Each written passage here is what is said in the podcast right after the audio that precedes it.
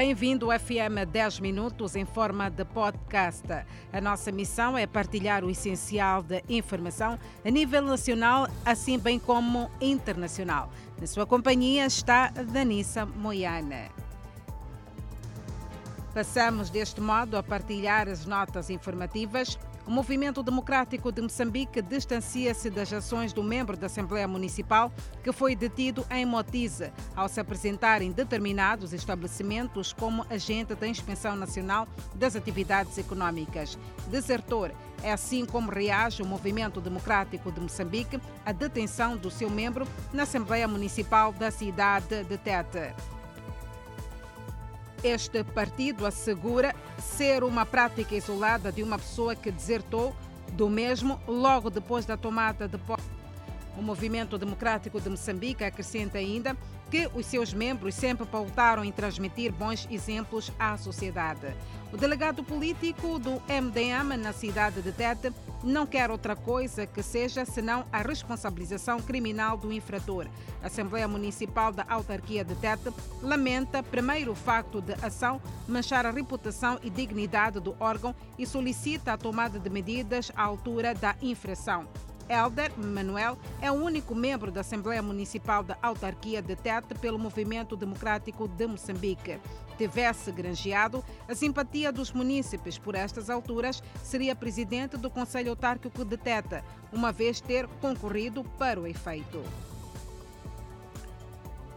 O cenário que irei reportar agora chama atenção. Crescem construções de estabelecimentos comerciais não só nas bermas da estrada circular de Maputo. A situação está a preocupar a concessionária da via.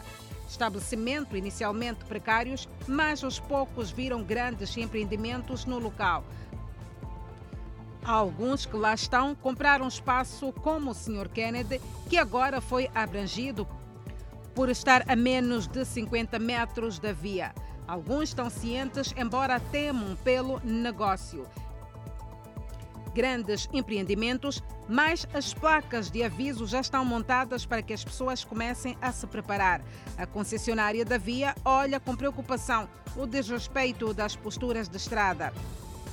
A estrada circular de Maputo custou mais de 300 milhões de dólares, numa extensão de 52 quilômetros, dividido em seis seções.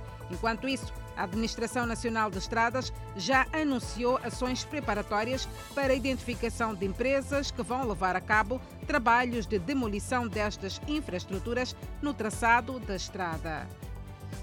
Assaltos e violações sexuais recorrentes preocupa utentes da zona da antiga Mabor, no Zimpeto e nas Machambas de Mulaúze. A polícia já agiu e deteve parte da quadrilha. Os relatos são das vítimas que caíram nas mãos dos assaltantes. Uma delas é uma jovem que regressava da escola e foi surpreendida na noite de quinta-feira. Dos relatos que colhemos, mais jovens falaram das ações que aqui ocorrem. Uma delas escapou à violação, mas não foi o caso de uma outra que, mesmo depois de perder 1.500 meticais, acabou violada por três homens na zona de Moalaze. Os moradores falam de uma zona temível, aliada a infraestruturas abandonadas. A falta de iluminação pública é vista como oportunidade para os malfeitores e as bocas de fumo na zona. Os malfeitores já foram identificados. Um deles estava em liberdade condicional após cumprir seis dos 12 anos de prisão a que foi condenado e voltou ao crime. Para além destes, mais dois e o comprador de telefones roubados e outros bens, alguns já recuperados pela polícia. Supostos criminosos já detidos e outros ainda por capturar. A polícia acredita que com ação pode devolver a tranquilidade na zona, mas garante mais trabalho. Em relação às remunerações no país, o facto de não ter havido aumento dos salários mínimos por setor nos últimos anos agravou a situação de incompatibilidade entre salários e o custo de vida no país, principalmente nas cidades. Salários que não são atualizados desde a eclosão da crise do coronavírus, mas os preços são dinâmicos. Os preços do arroz, açúcar, farinha de milho, ovo e óleo alimentar dispararam em 15 a 25% nos últimos dois anos, segundo a pesquisa da nossa reportagem nos principais mercados da capital Maputo. 4.200 meticais é o salário mínimo mais baixo, sendo o mais alto 11.600 meticais pago só pelos bancos e seguradoras. O salário do cidadão Belmiro só dá dor de cabeça na gestão, pois antes do rancho, mais que a matada acaba com o transporte para o trabalho. 24 meticais por dia e transporte dos filhos para a escola, 120 meticais por dia. Uma banca gerida pela esposa na área residencial não muda muito a situação. É por isso que o jovem Jorge, também com salário mínimo, atrasa a construção da família, investindo o seu pouco em estudos. Nem por isso está a salvo da dor de cabeça na gestão. Este é um ano de esperança para a massa laboral, pois a atualização de salários, contudo, não haverá retroativos dos anos perdidos. 20 novos guias turísticos concluíram a formação e serão afetos nos principais pontos de atração turística para promover a imagem da cidade de Maputo. Os guias recém-formados saem de quase todos os distritos municipais. Estão em número de 20 e concluíram a formação e são desafiados a promover a imagem da capital do país. Os guias turísticos recém-formados saem todos dos distritos municipais, com exceção de Canhaca, que terá formação em breve. Tem afetação garantida nos pontos-chave. Sentem-se prontos para o mercado, é assim que dizem. Cientes do desafio que a pandemia trouxe para o turismo. O presidente da Associação de Animadores e Guias Turísticos diz ser a altura de reinvenção no setor. Porém, o mais desafiador é o encerramento das praias, que movimentam sobremaneira o setor do turismo. Passamos deste modo a partilhar as principais notícias internacionais. Pelo menos nove civis, incluindo várias mulheres, foram mortos em um ataque por rebeldes na República Democrática do Congo.